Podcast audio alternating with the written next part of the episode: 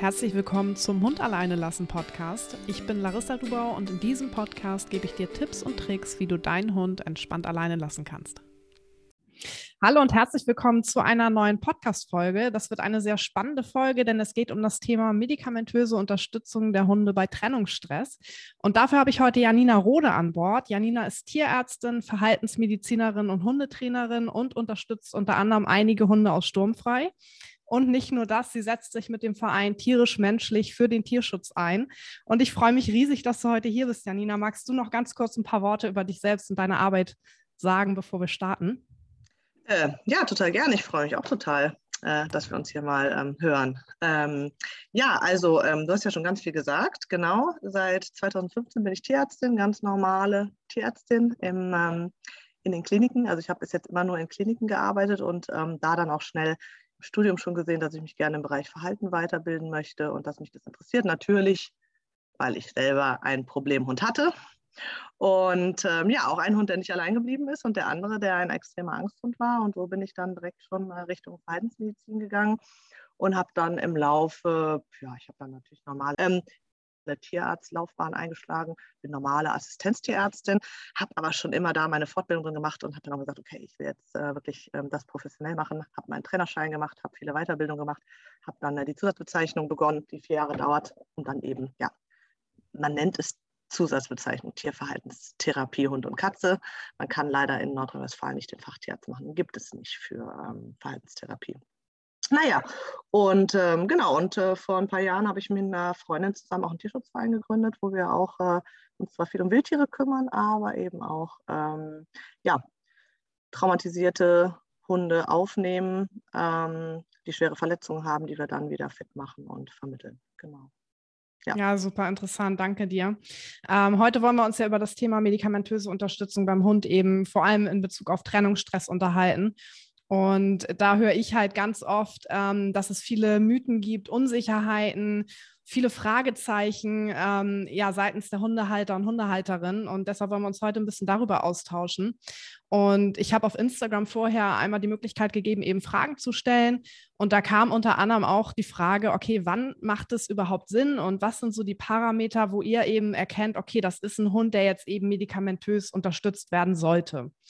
Und da ist es bei mir im Training, da kann ich ja einmal vorab greifen, bevor ich äh, zu dir überleite wieder. Bei mir im Training ist es so in Sturmfrei, dass ich da wirklich immer super individuell schaue. Also es ist nicht so, dass ich sage, hey, dein Hund hat Trennungsstress, ich schicke ihn sofort zu Janina und wir starten mit der medikamentösen Betreuung. Es gibt aber durchaus schon Hunde, wo ich ziemlich zu Beginn merke, okay, das ist ein Fall. Ähm, das könnten Hunde sein, wo ich merke, der Hund hat nicht in Anführungszeichen nur das Thema Alleinbleiben, sondern der Hund hat schon ein Problem, wenn diese eine Person zum Beispiel fehlt und gerät dann in Stress, bellt teilweise wirklich stundenlang auch bei anderen Menschen durch.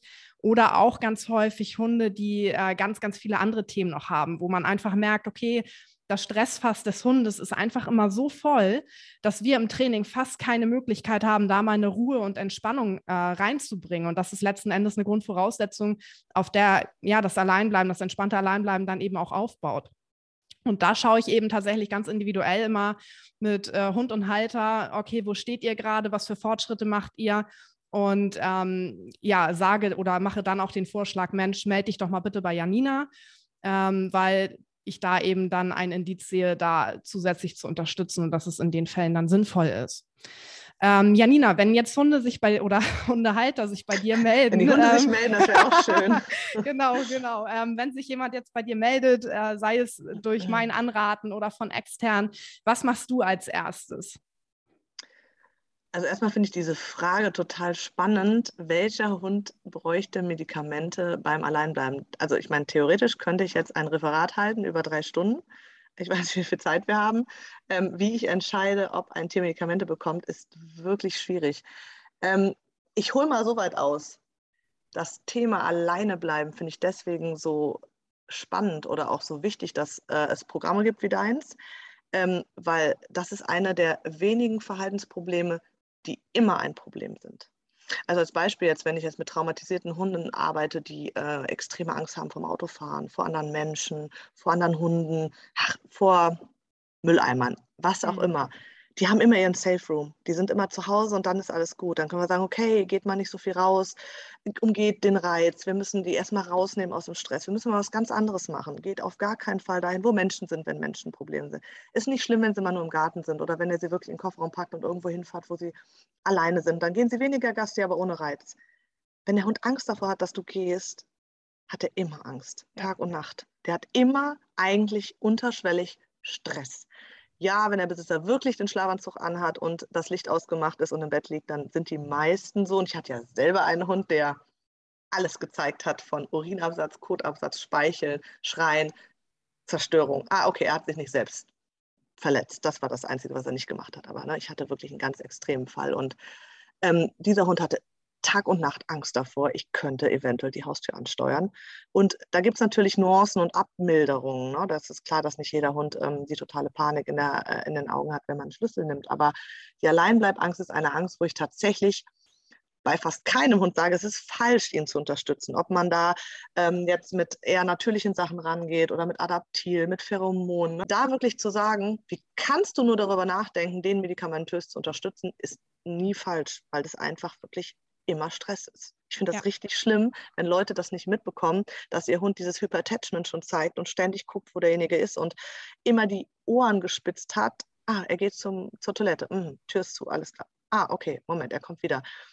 Das ist für mich schon immer so, wo, wo meine innere Alarmglocken, die gehen an und dann denke ich schon immer so, wow, der arme Hund. Ne? Wenn ich hier einen Schlüssel nehme, ja gut, man kann es jetzt nicht sehen, deswegen bringt es nicht, wenn ich es vormache. Ich nehme einen Schlüssel, der Hund hebt nicht mal den Kopf. Das interessiert den nicht. Da habe ich so drauf hingearbeitet, weil ich eben diesen Hund hatte. Ne? Ja. Und deswegen, ja, wenn sich jemand bei mir meldet, dann ist das Gespräch wirklich etwas länger. Und deswegen ist diese Erstberatung auch so wichtig, weil man wirklich erstmal spricht, wo kommt der Hund her? Wie lange ist er schon im Besitz? Wie lange geht das Problem schon? Ähm, ist der Besitzer jetzt erst seit drei Wochen in Besitz von dem Hund? Dann ist natürlich die Prognose auch ohne Medikamente besser. Wenn der Hund aber schon bei fünf Haltern war und dort immer abgegeben wurde wegen Alleinbleiben und ist immer wieder traumatisiert worden und mit jeder Abgabe wurde es schlimmer, dann ist auch, dass der Besitzer direkt reagiert hat, nicht die Rettung, weil der Hund zeigt es ja schon ewig. Ne? Mhm. Dann gibt es so Fälle wie, hm, es ist ein wirklich schlimmes Trauma passiert. Also der Hund ist wirklich gut allein geblieben, aber keine Ahnung, es hat einen Brand gegeben. Der Besitzer war nicht da. Das ist was, wo ich auf jeden Fall ganz schnell mit Medikamenten reinhauen würde, weil einfach da ein massives Trauma vorliegt und das sonst sehr, sehr langwierig ist. Oder, was auch ganz wichtig ist, hat der Hund überhaupt, ich sage das jetzt mal nicht ganz fachlich korrekt, hat der Hund überhaupt Synapsen, um Probleme zu lösen? Also ist es ein Hund, der zum Beispiel wie bei mir viele Hunde vom Tierschutz eben aus einer Haltung kommen oder aus einer Umgebung kommen, wo sie nie gelernt haben, ja, mit, mit einer Veränderung umzugehen. Diese Synapsen gibt es im Gehirn nicht. Die sind nie geknüpft worden. Ähm, dieser Hund hat ohne Medikamente es unglaublich schwer, weil er das nicht von klein auf wie jeder andere, äh, wie jedes andere Lebewesen gelernt hat, sich auf neue Probleme einzustellen. Und dann ist es dem Hund gegenüber nicht nur beim Alleinbleiben, auch bei anderen Problemen, wie Ängste vor irgendwas, ne? also Ängste vor Menschen oder Ängste vor Hunden oder was auch immer. Ähm, das ist unglaublich unfair, ne? weil, die, weil die müssen dann funktionieren, die werden dann in, in eine Situation geworfen, wo sie nicht klarkommen. Und sie können das wirklich vom Gehirn her nicht. Sie können das nicht. Das ja. können sie in gewisser Weise lernen, aber man muss da auch nicht ähm, den Besitzern was erzählen, was nicht der Fall ist wenn in gewissen Phasen irgendwas gar nicht gemacht wurde, dann bleibt das äh, ein Leben lang, ich sag mal, ein Tier mit einem besonderen Förderungsbedarf. Also ne, ich sage jetzt nicht, der Hund ist äh, da nicht zu fähig und er kann auch viel dann noch lernen. Aber gerade Lernen, wenn wir da wieder in die Verhaltensmedizin gehen, Lernen unter Stress und Angst ist nicht möglich. Ganz genau. Das ist das, was ich auch eben sagen wollte, mit die, du kriegst gar keine Entspannung rein. Und das sind häufig auch Hunde, wo du vielleicht am Anfang sogar noch äh, in Anführungszeichen Glück hast und ein bisschen Fortschritte machen kannst, aber du kommst dann ganz schnell immer an einen Punkt, wo du merkst, okay, das geht nicht weiter. Es geht nicht weiter, egal was wir tun. Und spätestens da ist es dann halt einfach angebracht, zusätzlich zu unterstützen für Hund und Halter, weil man muss ja auch ganz ehrlich sagen, für einen Halter ist es halt auch einfach eine super doofe Situation, weil man nichts machen kann. Das weißt, weißt du genauso gut wie ich. Die Hölle. Ich habe meinen armen ähm, Hund in eine Sporttasche gestopft und habe ihn in die Vorlesung mitgeschleppt, weil ich hätte mein Studium abbrechen müssen. Ja mit in den Supermarkt. Äh, ich habe mir Lösungen eingefallen lassen, wie man nicht sieht, dass er dabei ist. In so, und das war Gott sei Dank ein 10-Kilo-Hund.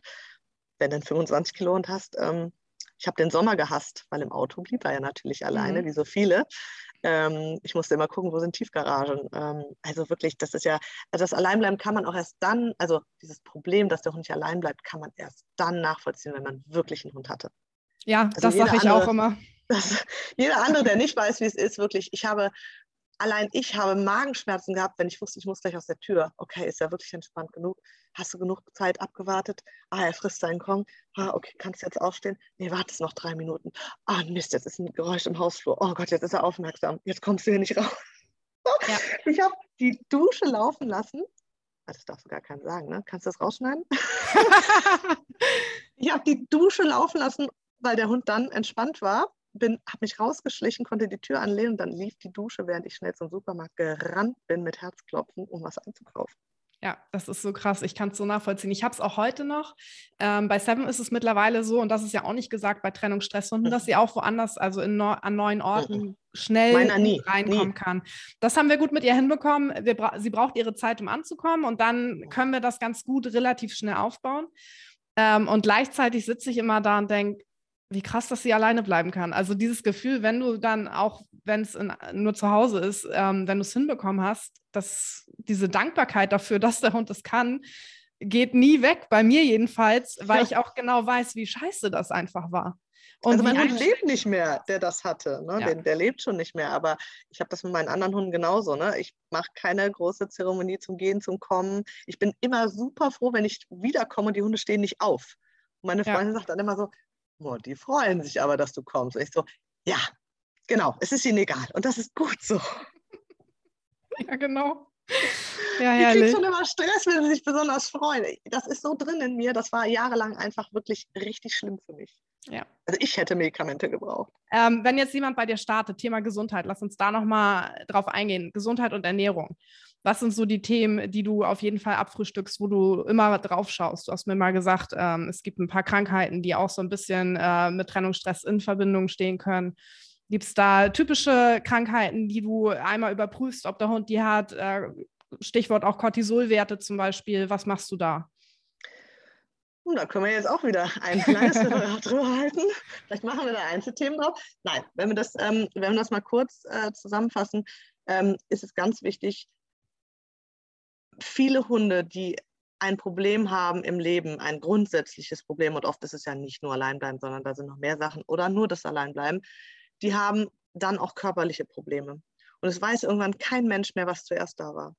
War zuerst der, und das ist ja ganz häufig der Magen-Darm-Trakt, also das ist ja wirklich ganz, ganz häufig der mhm. Vorbericht, mhm. dass jemand sagt, ja, von Anfang an schon immer Durchfall ähm, oder Giardien oder sowas und, ne, und dann wurde es nie besser und dann hat man rumprobiert und Futter hier und also es ist wirklich so, ah, das ist wirklich sehr, sehr klassisch und psychosomatisch würde ich beim Hund auch den Magen-Darm-Trakt mit ganz vorne mit dazu nehmen, zusammen mit Haut, also so knibbeln, Flanken beißen, an den, an den Füßen lecken, an den Nägeln kauen.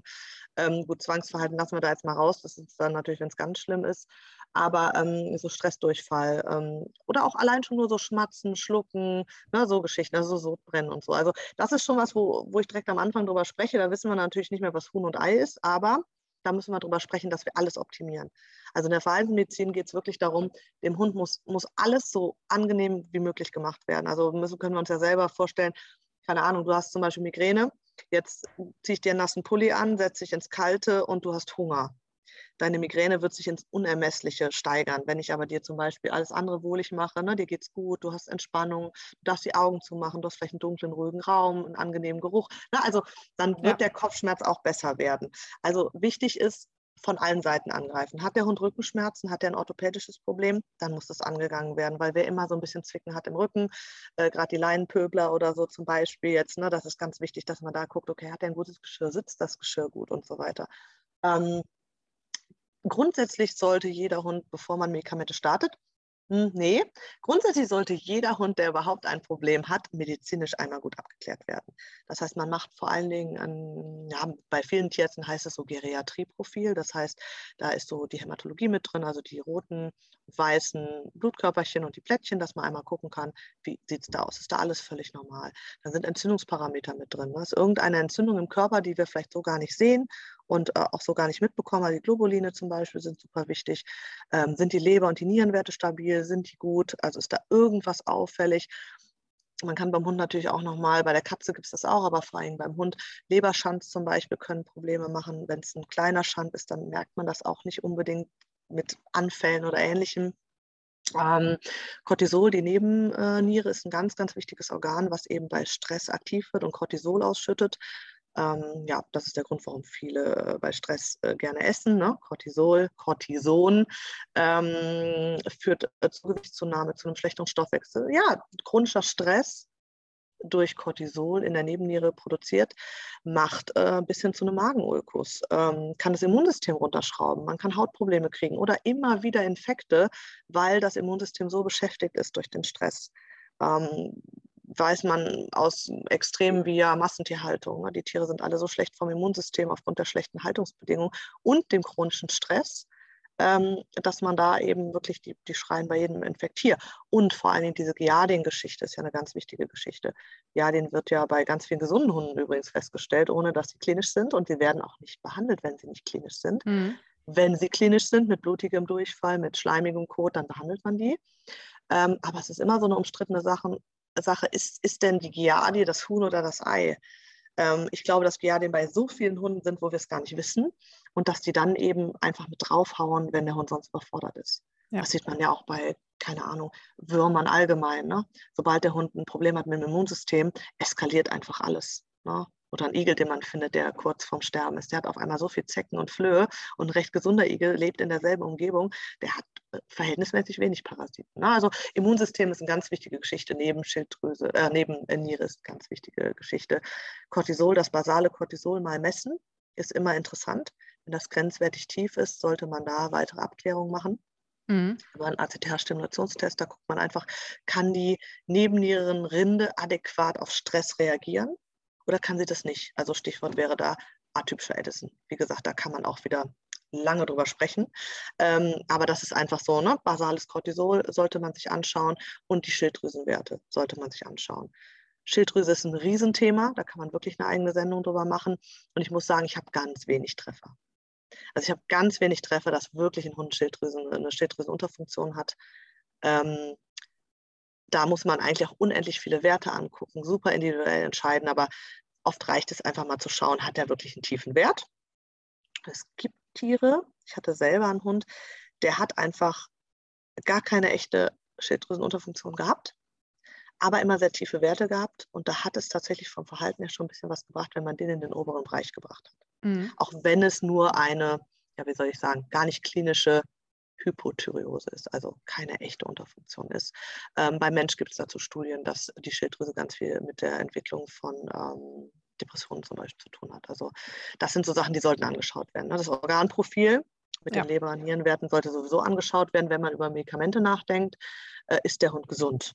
Ne? Kann er das verstoffwechseln? Ne? Das ist sowieso der Fall. Aber insgesamt finde ich fast, auch ich, als, wenn ich nur als Hundetrainerin arbeite, empfehle ich trotzdem jeden, wenn der Hund wirklich ein Problem hat, wenn ich jetzt gerade in der Welpengruppe, aber wenn der Hund ein gewisses Alter hat, dass man einfach mal schaut, ist der Hund wirklich gesund, auch orthopädisch. Ja, auf jeden Fall. Ähm, ich finde, man kann sowieso immer kein Thema komplett isoliert betrachten. Nun bin nee. ich ja in einem Bereich tätig, wo ich sage, ich äh, mache nur Trennungsstress.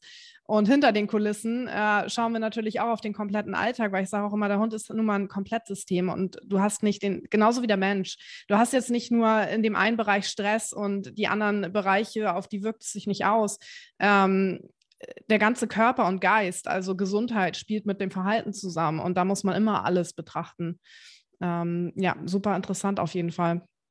Ähm, ja, das ähm, ist aber sowieso ein Problem bei den, bei, finde ich, sowohl bei Trainern wie bei Tierärzten, mhm. dass ähm, viele versuchen, äh, nicht alle, ne, aber dass schon viele auch Tierärzte da wirklich ähm, über, noch nicht, vielleicht noch nicht den Blick haben für, da kannst du noch so viele Proben nehmen, der Magen-Darm-Trakt wird nicht besser werden mit keiner Ausschussdiät dieser Welt.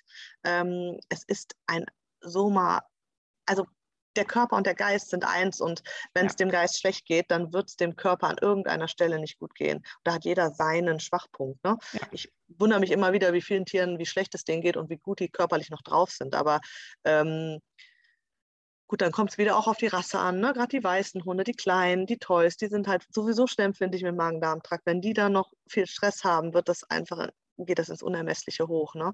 Aber ähm, man muss es wirklich immer alles zusammen angucken. Und ja. das ist gar nicht so einfach zu finden, finde ich. Also sowohl bei Trainern wie bei Tierärzten, dass jemand wirklich sagt, okay, wir gucken uns wirklich alles einmal an. Man hat ja auch nicht die Zeit. Also in der normalen Tierarztpraxis, man hat eine Viertelstunde für einen Fall da kommt ein Hund mit Durchfall rein, es ist gar nicht möglich für diesen Tierarzt mal dahinter zu gucken. Ne?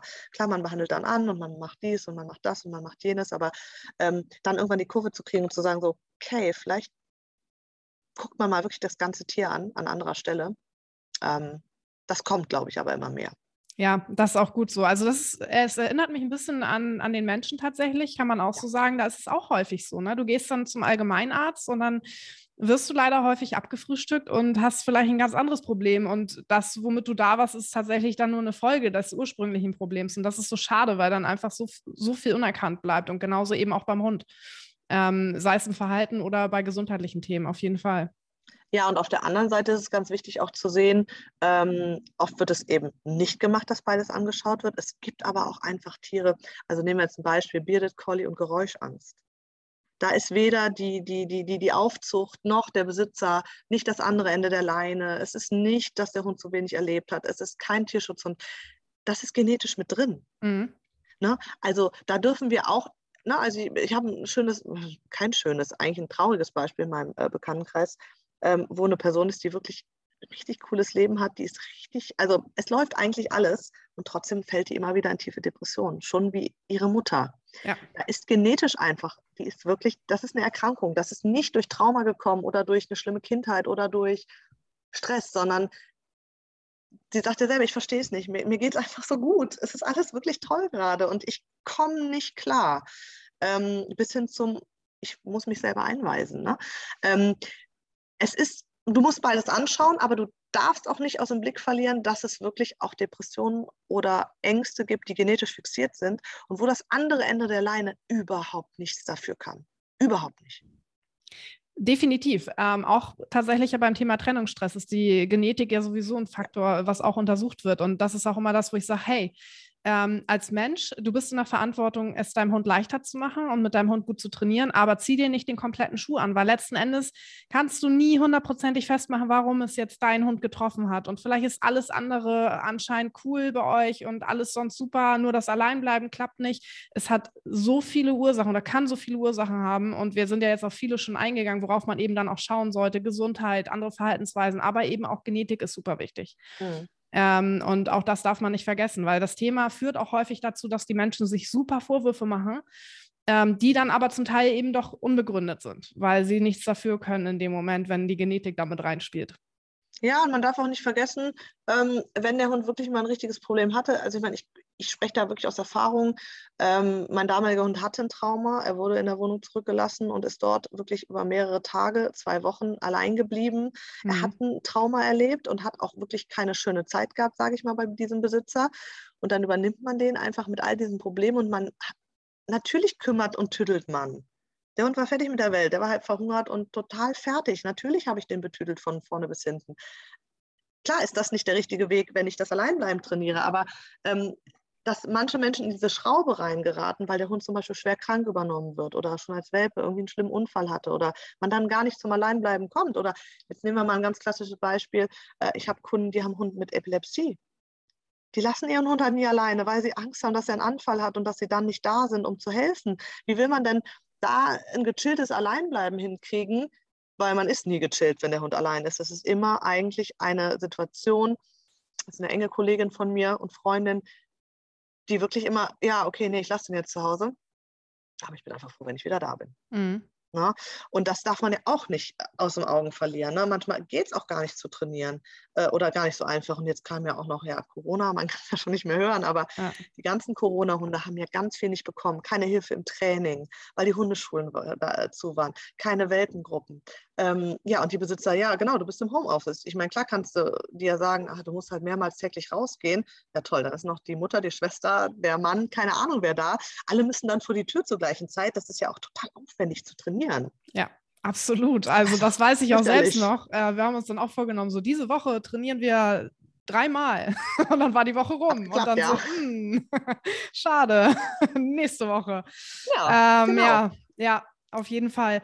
Äh, wenn jetzt jemand mit der medikamentösen Unterstützung startet, ich weiß, du nimmst nur Personen auf, die entweder bei dir im Training sind oder bei mir im Training oder in einem anderen Training, auf jeden Fall Personen, die von einem Trainer, von einer Trainerin begleitet werden. Und ich, ähm, die ich halt kenne, wo ich auch weiß, wie trainiert wird und die auch genau. mit mir in den genau. Kontakt gehen. Also auf jeden Fall eine Voraussetzung ist eben, dass die Person in einem Training ist, auch einfach um zu vermeiden, dass äh, Medikamente falsch verwendet werden. Also man hatte ja häufig so dieses, okay, ich gebe jetzt Medikamente und mein Hund kann alleine bleiben. Und irgendwann setzt man die ab und man hat es aber nicht weiter trainiert und steht dann da und sagt, okay, schade, kann er doch nicht. Ähm, lass uns mal darauf eingehen, bitte, auf ein Beispielmedikament, zum Beispiel Fluoxetin, auf die Wirkweise und was das Ziel ist und was auch nicht das Ziel ist. Ja, ähm, das Problem ist bei Medikamentengabe allgemein, dass sich entweder die Leute zu viel davon versprechen, was dann mhm. enttäuscht wird, oder die unterschätzen, was es dann doch macht und das Training vergessen. Ja. Also beide Seiten gibt es und beide, beide Geschichten passieren. Es gibt ja schon verschiedene Medikamente, die man einsetzt. Fluoxetin ist aber wirklich also ein klassischer Serotonin-Wiederaufnahmehemmer, der sehr selektiv wirkt, das heißt, der nebenwirkungsarm ist. Ähm, daher wird er gern eingesetzt. Ähm, wirkt ganz anders als beim Mensch, das muss ich auch nochmal deutlich sagen. Ne? Jeder, der es selber schon genommen hat, ähm, der hat da, ähm, der fragt mich dann Sachen, wo ich sage, nee, das passiert einfach beim Hund nicht. Ne? Also da gibt es unendlich viele Beispiele in der Pharmakologie, wo wir beim Hund Sachen machen, die man beim Mensch macht und die einfach komplett ins Gegenteil wirken. Also da ist der Hund kein Mensch und der Mensch kein Hund und die Katze ist auch kein Hund und auch kein Mensch. Ne? Ähm, wichtig ist, wenn wir Medikamente geben, ist es sehr individuell nicht jedes Tier reagiert gleich, nicht jedes Tier reagiert gleich schnell und die Veränderung bei gerade einem Fluoxetin zum Beispiel, wenn wir jetzt mal bei dem Medikament jetzt ganz konkret bleiben, weil es beim Alleinbleiben tatsächlich das ist, was ich am meisten einsetze, dann ist es eine total subtile Veränderung. Also eigentlich merkt man erstmal gar nichts. Ja, man gibt das, man guckt mal, verträgt Hund das gut. Ich hatte, toi, toi, toi, ich klopfe auf Holz, wirklich noch nie richtige Nebenwirkungen, außer wirklich mal beim Einschleichen Kleinigkeiten, wie ähm, es gibt schon mal Hunde, die hecheln oder die ähm, vermehrt ruhen. Mhm. Wobei ich da auch immer zu den Besitzern sage, oder gerade auch, ich mache ja auch Katzen, ähm, wo ich dann sage, naja, also dass der Hund jetzt mal sechs Stunden am Stück schläft, ist vielleicht auch eine Wirkung und keine Nebenwirkung. Ähm, also meine Hunde pennen ja so mehr oder weniger den ganzen Tag bis zu 18 Stunden, ist auch völlig normal. Äh, der Hund, der den ganzen Tag neben dir herrennt und dich den ganzen Tag anstarrt und beobachtet, ist eben nicht normal. Ja. wenn der dann mal vier Stunden pennt, obwohl man aufsteht, ich habe ja schon öfters Anrufe gehabt, wo er sagte, ich glaube, der ist apathisch. Okay, was macht er denn? Ja, er schläft. Okay, kannst du ihn wecken? Ja. Frisst er? Ja. Kannst du mit ihm mal klickern, irgendwas machen, mal spielen? Ja, ja, das macht er. Gut, geh mal mit ihm raus. Ist er da normal? Will er mit Hunden spielen, so wie sonst? Ja, okay. Nein, dann ist er nicht apathisch. Dann hat er einfach geschlafen. Dann lass ihn schlafen. Also, genau. Medikamente können viel tun und können wirklich viel unterstützen, aber es ist super individuell. Sowohl wann sie wirken, wie schnell sie wirken und wie sie wirken. Und es gibt Fälle, wo einfach vielleicht auch zu viele Baustellen da sind, wo, wo man wirklich von hinten erstmal sagen muss, okay, erstmal Gesundheit, Stichwort Läufigkeit bei Hündinnen, ganz oft mhm. ein Thema, ähm, also mit Depressionen danach, mit Scheinträchtigkeit und so weiter, wo man wirklich nicht mehr weiß, was macht denn jetzt das Medikament, was macht das Training, was ist der hormonelle Status, ähm, andere Sachen, die zwischendurch passieren, Gesundheitsprobleme, die noch dabei sind. Also das ist wirklich, man kann nie sagen, okay, wir geben jetzt ein Medikament, nach zwei Wochen bleibt der Hund dann zehn Minuten allein und nach vier Wochen ist das dann eine Stunde. Es kommt darauf an, wie gut du trainierst. Manche Besitzer sind auch, wenn sie Medikamente bekommen, man hat einen Placebo-Effekt. Die Leute sind motivierter und sagen, ha, jetzt habe ich ein Medikament, jetzt geht es vorwärts. Mhm. Das ist der Fall. Es ist bewiesen, Placebo gibt es auch beim Psychopharmaka, beim Besitzer und damit dann auch beim Hund. Ja. Ähm, also das Training ist das A und O, das absolut Wichtigste. Ohne Training geht nichts vorwärts. Genau. Ähm, da kann man, glaube ich, ganz gut zusammenfassen. Zum einen, Ziel ist nicht, dass der Hund eben wirklich apathisch in der Ecke liegt, ähm, weil davor haben ganz, ganz viele Angst. Sedation, also diese ja. Geschichte mit, ähm, ich habe das letztens noch, also das ist ja das häufigste Vorurteil, ähm, ja, ich schieße jetzt nicht meinen Hund ab und der hängt nur noch in der Ecke rum. Genau. Also genau, eine tendenzielle Wesensveränderung sollte nicht stattfinden. Weder im Spielverhalten noch im Kuschelverhalten noch im, in der Aufmerksamkeit. Also im Gegenteil, da verspricht man sich dann auch zu viel. Also der Hund, der immer an der Leine pöbelt, der wird auch dann an der Leine pöbeln. Ähm, das wird vielleicht ein bisschen besser und der Hund wird sich nach der Pöbelattacke schneller wieder beruhigen und er wird vielleicht ein bisschen weniger ab, also ein, ein er kann vielleicht näher ran an den Reiz, bis er anfängt zu pöbeln. Das wäre vielleicht der Effekt. Aber dass der Hund pöbelt, das ist das Gleiche ohne Training. Ne? Also ja. Ähm, ja, also natürlich verbessert das alles, aber es ist wirklich sehr subtil. Ich glaube, genau. da, da darf man sich nicht vorstellen, irgendwie man gibt jetzt ein Medikament, dann habe ich jetzt morgen einen anderen Hund und ich mache auch aus einem ängstlichen ähm, Panikhund keinen lustigen Labrador. Also das ähm, vermag ich leider nicht. Und das ist ja auch gar nicht das Ziel. Also ich habe, wir haben eine ähm, Teilnehmerin von mir, die ist auch bei dir in medikamentöser Unterstützung mit ihrer Hündin und sie sagte zu mir, Mensch, sie hat das Gefühl, seitdem sie die Medikamente gibt, dass die Hündin ein bisschen offener ist, ein bisschen lockerer insgesamt. Und das finde ich ist eine Entwicklung, wo man sagen kann, okay, das ist ja sehr subtil. Ähm, ja. Aber es ist eben nicht so, dass du die Medikamente gibst und zack, der Hund kann vier Stunden alleine bleiben und das, das soll auch nicht so Tag. sein. genau. Nein, nee, und vor allem dieses, genau das ist das, was die Leute dann teilweise zu mir sagen, so, ja, und letzte Woche war mein Schwager da und normalerweise rastet der da auch immer total aus und diesmal, ja, er hat zweimal geknurrt, aber dann war es irgendwie auch gut. Und ähm, ja, also es, es, ist so subtil, dass man auf einmal denkt, so, ach so, ja, nee, da wäre eigentlich ja jetzt so und so gewesen. Das sind wirklich ganz kleine Schritte und wirklich auch lange. Na, die Frage ist ja auch nach, danach, wie lange gibt man Medikamente? Was ist das Ziel? Es gibt keinen festgeschriebenen Zeitraum. Es ist so, also Beispiel Fluoxetin, dass man vier bis sechs Wochen eben eine Einschleichphase hat, wo man eben sagt, da macht man das Feintuning, es gibt eine Spanne von bis und da ist jeder Hund individuell. Der eine ist mit der geringen Dosierung wirklich gut und der andere aber unter der hohen Dosierung, manche irgendwo dazwischen. Mhm. man muss sich ja da rantasten und das ist im Verhalten total schwierig, weil ja außenrum ganz viel passiert. Ne? Dann denkt man vielleicht, okay, die hohe Dosierung ist besser, aber dann ist ein Trauma passiert. Der Hund ist wieder schlechter geworden, aber gar nicht wegen der Dosierung, sondern weil was anderes passiert ist. Ne? Da sind ja so viele Sachen, die das äh, irgendwie äh, bedingen. Ne? Oder ähm, dann wurde der Ort gewechselt. Man hat zwar mit Fluoxetin angefangen, aber parallel ist man umgezogen. Natürlich ist der Hund jetzt erstmal schlechter, trotz Fluoxetin und nicht das Fluoxetin hat es schlechter gemacht. Ne? Ja. Ähm, das sind alles Sachen, vier bis sechs Wochen ist so der Zeitraum, wo man wirklich die Einstellung vornimmt, wo man sagt, okay, jetzt schleichen wir uns rein in eine Einstellung. Und dann, ja, in der Literatur wird immer von drei bis sechs Monaten geredet, die man dann Medikamente gibt als Unterstützung, wo man dann eben die Zeit nutzt zum Trainieren, egal bei welchen Problemen, wo man sagt, okay, jetzt habe ich einen Hund, der sich schneller wieder ein bisschen runterfahren kann. Hm, das Stichwort ist ja oft Selbstregulation. Also dieses Angst, was dann nachher Angst macht. Also man hat nachher Angst vor der Angst und gar nicht mehr vor dem Reiz.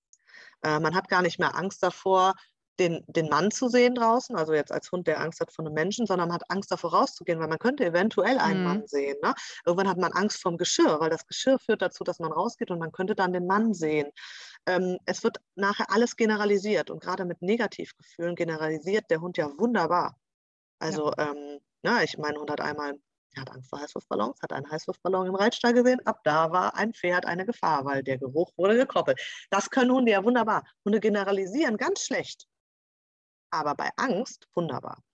Und no, ne, also ich sag mal so, drei bis sechs Monate sollte man sich dafür auf jeden Fall nehmen, weil man in der Einstellung ist.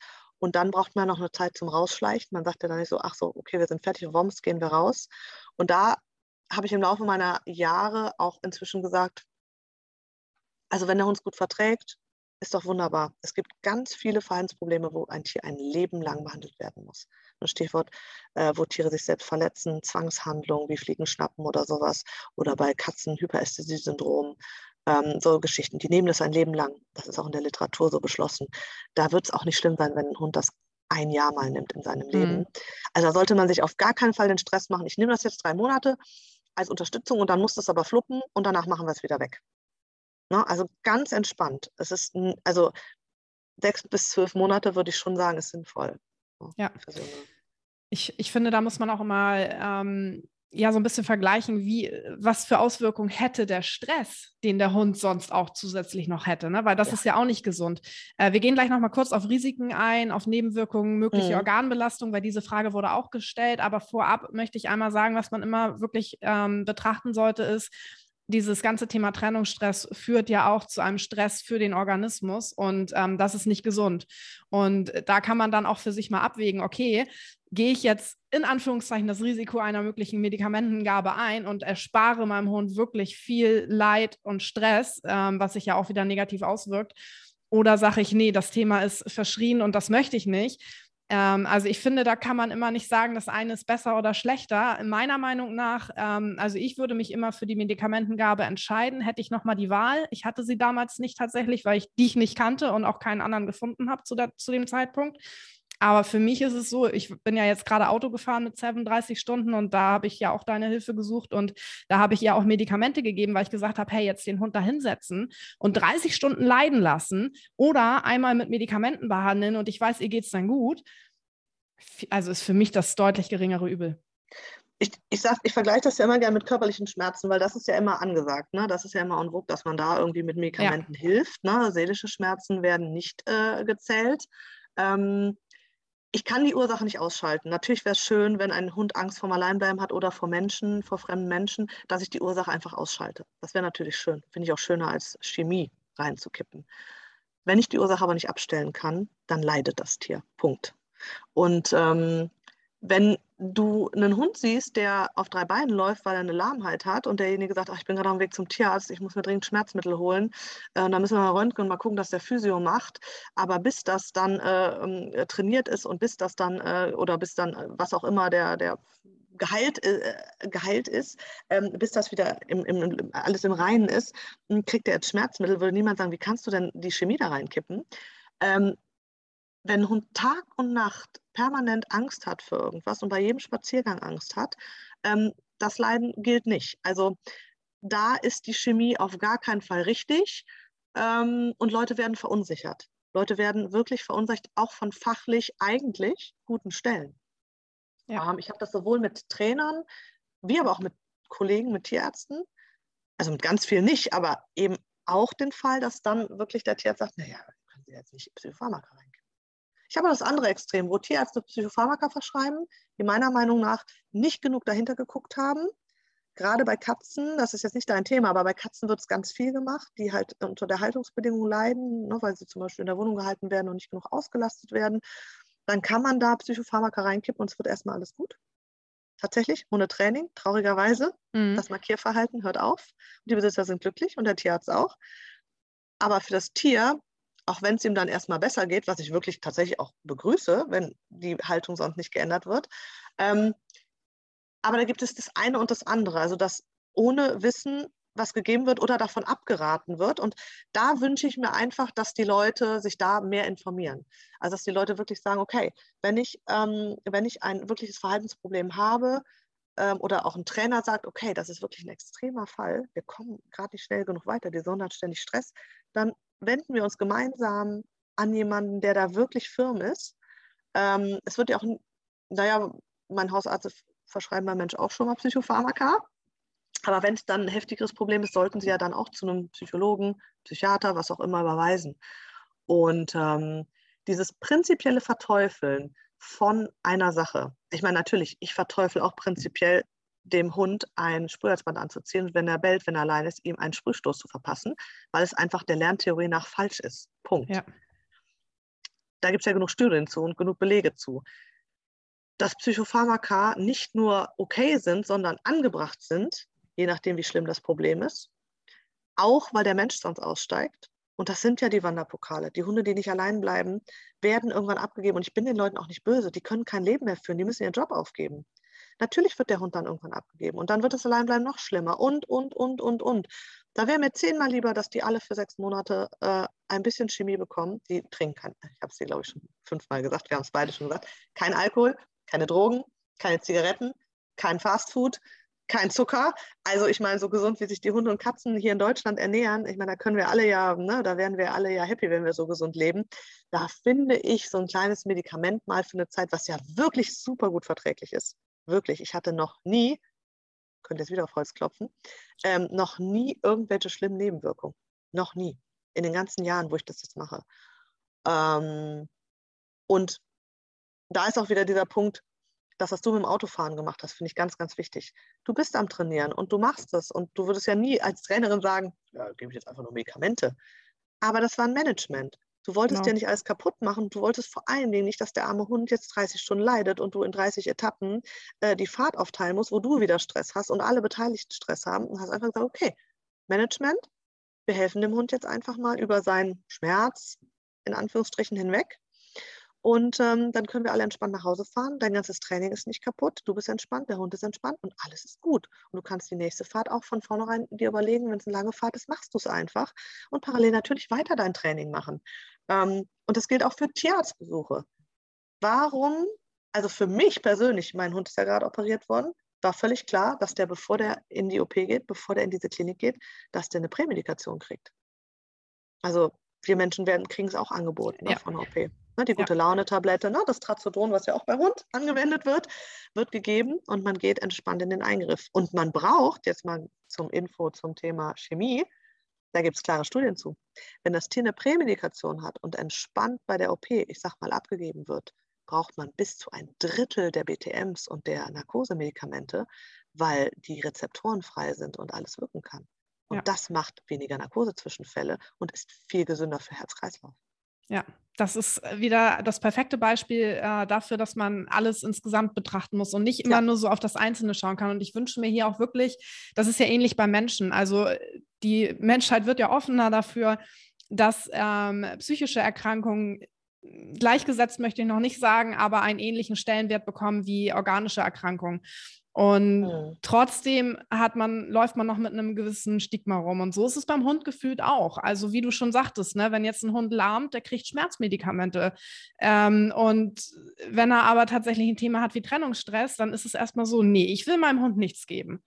Ähm, und da muss man halt wirklich einfach mal schauen, was führt wirklich zum Ziel. Letzten Endes ist es häufig die Kombination aus beidem, Training und eben einer medikamentösen Unterstützung. Hm.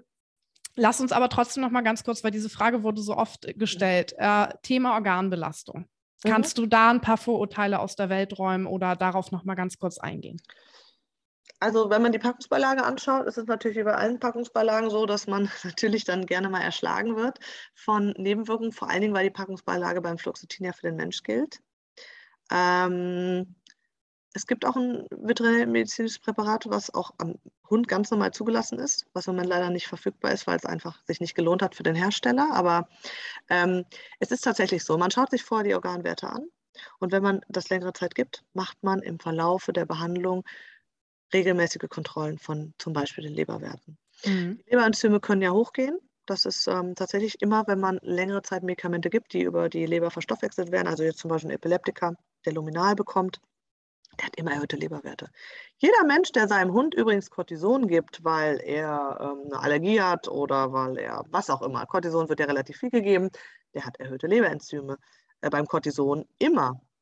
Das verschwindet, nachdem man das Cortison abgesetzt hat, meistens innerhalb von wenigen Wochen. Ähm, beim Fluoxetin kann es auch zu leichten Leberenzymerhöhungen kommen. Ähm, toi, toi, toi habe ich ganz selten, aber gibt es mal. Ähm, bei den meisten Tieren auch, die es jahrelang nehmen. Ich habe ja wirklich ein paar Patienten, die es dauerhaft nehmen, wo die Leute auch selber sagen, selbst wenn die Leberenzyme immens hoch wären, ich würde es trotzdem geben, weil ohne kann das Tier nicht leben. Nicht schmerzfrei, nicht leidensfrei. Ähm, und Schmerzmittel zum Beispiel chronisch zu geben, also ein Tier, was jeden Tag Rimadyl nimmt, hat definitiv eine viel höhere Belastung. Gerade das jetzt auf die Niere. Ne? Die Schmerzmittel werden ja meistens über die Niere verstoffwechselt, nicht über die Leber dann. Aber ähm, das ist eine viel größere Belastung und hat auch viel mehr Nebenwirkungen im Magen-Darm-Trakt, dass die Tiere dann irgendwann anfangen zu erbrechen, einen Magenschutz dafür brauchen oder so. Ne? Das hast du bei den Psychopharmaka eigentlich nicht. Da gibt es aber wirklich auch unendlich viele. Also ich meine, da könnte man wirklich eine eigene Folge zu machen. Ähm, es gibt ja diese langsam wirksam, die man eben einschleicht, wie eben das Fluoxetin. Es gibt aber auch direkt wirksam. Es gibt ja durchaus ein paar Patienten, auch die ich von dir habe, äh, wo man sagt, okay, die haben aber so krasse Baustellen sonst, wie zum Beispiel jetzt nehmen wir mal dich, ne, mit dem Autofahren, wo man dann auch auf schnell wirksame zurückgreift, wo man wirklich sagt, ähm, jetzt ist der Moment, wo, wo es wichtig ist und jetzt brauchen wir jetzt eine Wirkung. Und ähm, das gilt auch zum Beispiel für einen Hund, der nicht gut allein bleibt und dann mal abgegeben wird, weil es nicht anders geht. Man muss in, ja. in, auf eine Geschäftsreise und der ist bei einem Bekannten und man weiß, aber der Hund wird dann wieder Magen-Darm kriegen und eskalieren. Ja, dann unterstützt man zusätzlich mit einem sofort wirksamen Medikament. Ähm, und da muss man auch wieder gucken. Ne? Das hat natürlich alles, alles hat eine Wirkung. Und alles, was man gibt, hat auch Nebenwirkungen. Ähm, das wäre totaler Quatsch zu erzählen, dass es das nicht hat.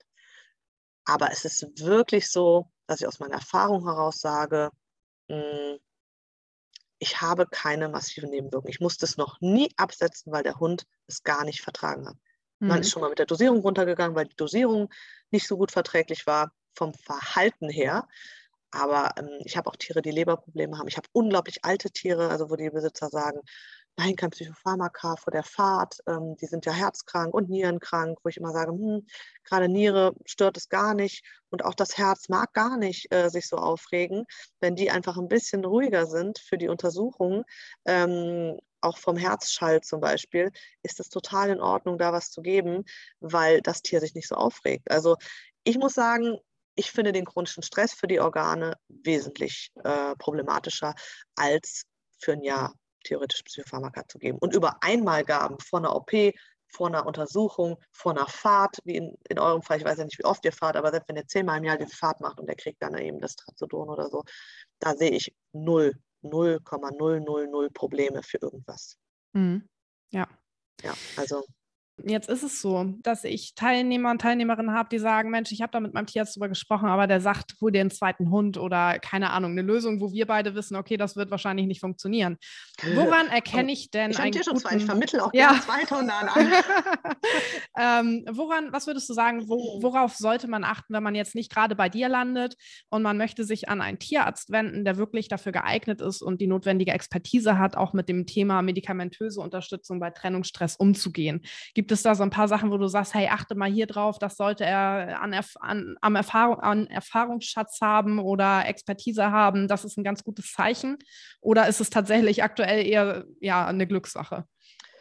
Hm, also das finde ich in Deutschland, ich weiß nicht, wie das in anderen Ländern ist, extrem schwierig, auch mit Hundetrainern. Woran mhm. erkenne ich einen guten Hundetrainer?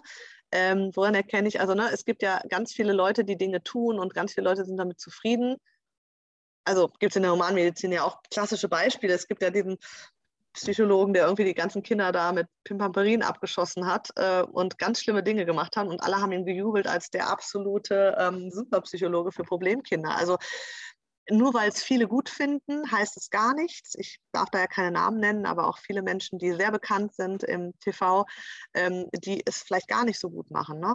Ähm, also diese Geschichte mit, da, war aber schon der Hinz und Kunz und das war gut, ist kein gutes Qualitätsmerkmal meiner Meinung nach. Also was bei Tierärzten wichtig ist, ist, glaube ich, dass dieser Tierarzt offen ist für Fremdexpertise und auch ganz ehrlich sagen kann, hey, habe ich Erfahrung mit? Und vor allen Dingen ein Tierarzt, würde ich sagen, muss immer darauf achten, dass der, dass das Tier, die Katze, der Hund, trainerisch mit betreut wird. Also dass man, ne, wenn man sagt, das Tier braucht eine Prämedikation, dann aber auch sagt, okay, das Tier braucht aber anscheinend auch Medical Training, das muss seine Box kennenlernen oder es muss das Autofahren gut finden oder sein Geschirr oder was auch immer. Ne? Also dass man immer sagt, okay, Medikamente sind der eine Weg, die andere Seite ist aber das Training, die Unterstützung, die Begleitung und so weiter. Ähm, wenn jemand eine, eine, ja, eine Ausbildung hat in dem Bereich natürlich, also es gibt ja den Fachtierarzt für Verhaltensmedizin oder die Zusatzbezeichnung in manchen ähm, ähm, Bundesländern oder eben einen Diplomate-Titel in dem Bereich, dann kannst du natürlich davon ausgehen, die haben jetzt zumindest mal vier, fünf Jahre sich sehr intensiv damit beschäftigt und sollten diese Expertise haben. Da gibt es dann natürlich unterschiedliche Leute, die unterschiedliche Meinungen haben, aber die Expertise ist da. Und das ist bei Hundetrainer das Gleiche. Wir haben kein gutes Qualitätsmanagement in Deutschland, finde ich, für ähm, diese Geschichten, für ganz viele Geschichten. Aber ja. gerade in dem Bereich denke ich mir immer so, Uh, die Gruselstories, ähm, die ich so höre, wo ich eigentlich dann als allerletzter im Boot bin, wo ich Sachen ausgleiche, weil wirklich im Training schlimme Dinge passiert sind. Gerade ähm, Stichwort positive Strafen, ähm, körperliche Strafen, Gewaltanwendung, psychologisch wie auch körperlich bei Tieren sind ein Riesenthema. Also das würde ich schon mal, wenn, ich, wenn mir jetzt jemand sagt, äh, wie finde ich einen guten Hundetrainer, dann wäre schon mal der erste Punkt bei mir, äh, Im Training gibt es keine körperlichen Strafen. Ähm, und dieses Offensein für das Gespräch. Also du kannst nie sagen, wieso, da muss man doch keine Medikamente geben. Nie, bei keinem Problem. Und du kannst auch nie sagen, ja, da musst du immer Medikamente geben. Sondern es ist tatsächlich so eine Geschichte, da muss jemand das Fachwissen haben oder er muss wissen, wo er sich das herholt. Gibt ganz viele Tierärzte, die arbeiten mit mir zusammen, die fragen mich, du, da habe ich überlegt, könnte ich das mal geben? Wäre das was für dich oder muss die in die verhaltensmedizinische ähm, Betreuung? Ich immer sage, hey, wenn du den Trainer kennst, ne, wenn, wenn die trainerisch, wenn das gut ist, ne, klar kannst du das mal geben und mal ausprobieren. Ne? Also da bin ich auch so, dass ich sage, ja, mach das mal. Ne? Aber ja, insgesamt sollte man, wenn man wirklich einen Verhaltensmediziner sucht, auch zu einem Verhaltensmediziner gehen. Oder einen Trainer fragen und sagen, hey, arbeitet ihr mit einem Verhaltensmediziner zusammen? Ich würde gerne dein Training zusammen mit einer Verhaltensmedizin machen. Nicht alle Verhaltensmediziner sind leider zum Beispiel Hundetrainer. Also ja, man hat, man hm. hat schon äh, die, die Erlaubnis, das zu tun. Aber ähm, da finde ich auch, dass teilweise, oder es gibt Personen, wo der Schwerpunkt einfach sehr auf der medikamentösen Seite ist und wenig auf der Trainerseite. Also ich finde immer, dieses Ausgeglichen ist unheimlich ja. wichtig. Ja, dass beides wichtig ist und dass beides gut ist. Wenn man selber zum Beispiel sagt, ich bin nicht so der Trainer für Aggression, ne? also ich mag ja zum Beispiel Angsthunde total gerne und finde diese Aggressionsproblematik immer sehr, sehr anstrengend. Das strengt mich persönlich auch immer sehr, sehr an. Jagdverhalten ist auch mein Lieblingsthema eigentlich. Ähm, da kann man auch zum Beispiel sagen, da gibt es einen super, guter einen super guten Trainer, der ist da richtig fit und dann ergänzt man sich zusammen. Ne? Genau. Also wie das finde ich eh immer super, ja. Ja, ich liebe das auch tatsächlich. Ähm, gut, ich bin jetzt auf einen sehr äh, spitzen Bereich sozusagen definiert. Wie gesagt, wir. Äh, nee, finde ich eigentlich gar nicht. Ja, nach außen hin so, ne? Also bei ja. mir melden sich wirklich nur Leute, die eben das Thema haben und jetzt keiner mit einer Laienaggression. So, wir schauen halt im Programm immer, okay, was gibt es bei euch für Themen? Ähm, Aber wie beide, viel hast du wirklich, die wirklich nur das Thema haben? Ein Prozent. also, ich, ne? genau, genau. Also, wir beide wissen, dass da ganz viel anderes hintersteckt, aber nach außen hin meine ich. Und wenn ich jetzt jemanden habe, weißt du, wo ich merke, okay, da gibt es noch Thema XYZ. Äh, mein Fokusthema ist das Alleinbleiben und herauszufinden, was gibt es für Themen und dann auch tatsächlich mit anderen Personen zusammenzuarbeiten, wie mit anderen Hundetrainern oder mit dir zum Beispiel, ähm, du hast ja auch einige tatsächlich nicht nur in medikamentöser Betreuung, sondern eben auch zusätzlich noch im Training für andere Themen. Und ähm, ich finde das super wertvoll, weil so kann man für den Hund und den Halter wirklich das Beste aus allem rausholen, letzten Endes. Ja, und dafür musst du mehrere Leute. Also finde ja. ich, ähm, also einer, der alles kann, also finde ich ja schon bei Tierärzten, also ein Tierarzt, der äh, Vögel, Hunde, Katzen, ähm, Kaninchen, Meerschweinchen in allen, also ne, der kann die Zähne bei allen machen, der kann äh, die Geburten bei allen machen, der kann die Hautgeschichten bei allen machen, der kann ähm, die Internistik bei allen machen, der kann die Chirurgie bei allen machen. Da wird mir halt schon schlecht, wo ich immer denke, so äh, klar gibt es Allgemeinmediziner, die einfach ein gutes Grundwissen haben, die einfach fit sind, einfach in den allgemeinen Sachen. Die werden aber in der Chirurgie vielleicht zum Beispiel nicht so gut sein oder so. Also jeder sollte seine Grenzen kennen in jeder Geschichte. Und da sollte auch jeder Trainer ähm, ich weiß nicht, ich finde immer, oft liest sich das alles so gleich. Also oft sind alle perfekt bei Angsthunden, bei äh, Welpen, bei, mhm. ne, also bei allen Problemen, wo ich immer mh, hm, dann gar nicht so genau weiß, muss man das irgendwie sagen? Also zum Beispiel, ich sage ganz offen, ich finde die Aggressionsproblematiken total anstrengend ähm, finde ich ganz schwer mit umzugehen, weil ich auch immer Angst habe vor der Verantwortung, dass jemandem was passieren könnte, dass ein Kind verletzt wird, ein anderer Hund getötet wird. Äh, das stresst mich und das ist immer schlecht, wenn man gestresst ist. Ne? Ja. Das sage ich auch immer ganz ehrlich. Deswegen ähm, bin ich der Meinung, dass auch diese Hunde oft sehr viel besser werden durch eine medikamentöse Therapie. Aber da finde ich es auch immer toll, wenn man einen Trainer im Boot hat, der sagt, es stresst mich gerade auch einfach gar nicht. Ja, ich bin voll super Thema. entspannt. Ja, voll mein Thema, super relaxed. Mit so jemandem, ne, wenn sich jetzt einer angesprochen fühlt, ein Trainer, der da gerne noch kooperieren will. Ne, also das sind so Sachen, ich mache das und ich finde auch, dass das wichtig ist und ich steige da auch nicht aus. Aber ähm, das ist zum Beispiel was, wo ich von mir selber weiß, da bin ich tendenziell eher gestresst, weil ich immer Angst habe, dass jemand was passiert. Ja. Ähm, ne, und so ist jemand anders, der sagt, ich habe mich jetzt wirklich fokussiert, weil du einfach vielleicht aus Erfahrung gesagt hast, mit dieses alleine bleiben ist so schlimm, ich möchte mein Leben dieser Problematik widmen. Ähm, finde ich auch richtig gut, weil gerade dieses Thema und diese Leute, ja, ohne dich könnte ich da ganz viele nicht betreuen. Ich hätte schon längst Aufnahmestopp. Ich hätte schon längst bei locker den letzten 20 Leuten sagen müssen, sorry, ich kann euch gar nicht so engmaschig bei diesem Problem betreuen, das schaffe ich zeitlich gar nicht mehr. Dann müsst ihr mir erstmal einen Trainer, sucht euch einen anderen Trainer, den stellt ihr mir bitte vor, weil ich will wissen, wie der arbeitet. Wenn der aversiv arbeitet, dann ist es raus, dann werde ich euch da medikamentös nicht äh, behilflich sein und so weiter. Das heißt, ich kann viel mehr Leuten helfen, wenn man sich zusammentut. Und es geht ja darum, ich glaube, wir haben genug Problemhunde für uns alle. Also ähm, Definitiv. das Publikum ist da. Also ich glaube, da sollten wir alle äh, keine Sorge, keine Angst haben vor Konkurrenz. Wenn wir gut sind und zusammenarbeiten, auch dieser Wissensaustausch wie oft in Sparten, in unserer, aber auch in vielen anderen Sparten, dann das nicht so gern freigegeben wird. Ich immer sage so, ich will ja helfen. Genau, dafür machen wir es ja alle letzten Endes. Ja. Ähm, von daher finde ich es eigentlich ganz gut an dieser Stelle, wenn du Trainer bist oder Trainerin das hörst und sagst, hey, du hast einen gewissen Bereich, auf den du total Bock hast, melde dich doch einfach bei uns. Äh, wir haben immer Lust, zusammenzuarbeiten, äh, wenn es passt. Und genau, Allgemeintrainer. Also, ne? total, also das, ja. das, das muss viel mehr passieren, Ja. dass Trainer sagen, hey, dich kann ich nicht so engmaschig be be betreuen, geh mal zu Larissa, da machst du da das allein bleiben. Oder geh da mal zur Verhaltensmedizin, lass uns da mal gucken, ob wir deinen Trainingsplan noch optimieren können. Oder geh da mal zu jemandem, der Assistenzhunde ausbildet. Da, zum Beispiel, da würde ich sagen, ja, sorry, da bin ich raus. Äh, Ja. Ich kann mir Welpen angucken und dir sagen, einen Wurf angucken und sagen so, hey, tendenziell würde ich diesen Kandidaten nehmen, weil der zeigt dies, das, jenes von, meiner, äh, ähm, von meinem Wissen her.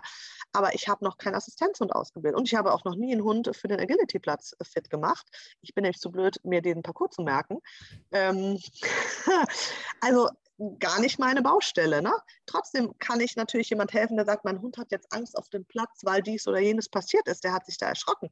Ja, okay, da kann ich wieder einsetzen. Ne? Aber ähm, da ist jeder, hat ja einen Fokus und einen Bereich. Und ich finde, da muss es mehr Zusammenarbeit geben und mehr Zusammenschluss geben. Man kann sich gegenseitig fortbilden, man kann gegenseitig ins Gespräch gehen, man kann sich austauschen. Ne?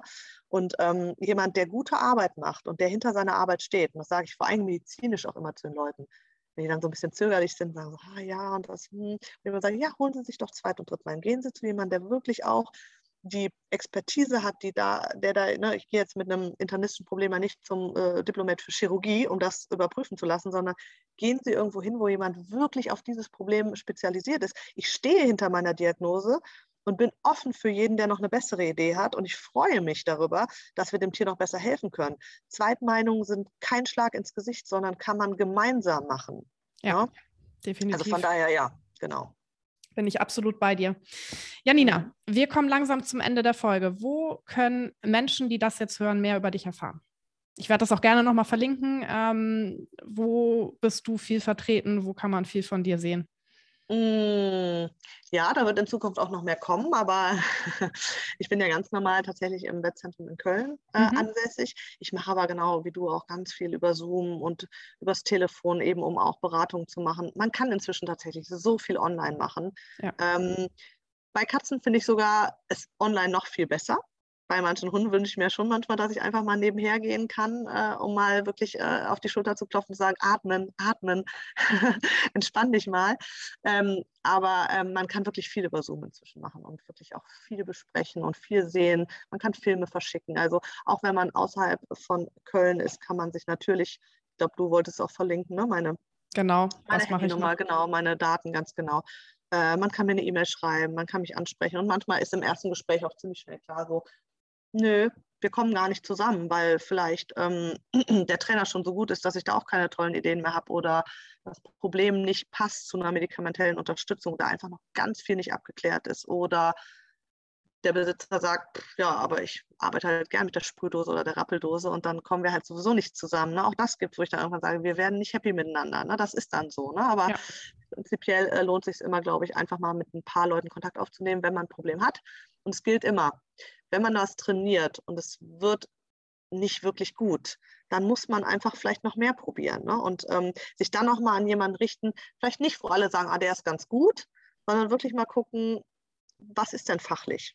Also was hat der wirklich für eine, für eine, für eine Vita ne? und was macht der wirklich?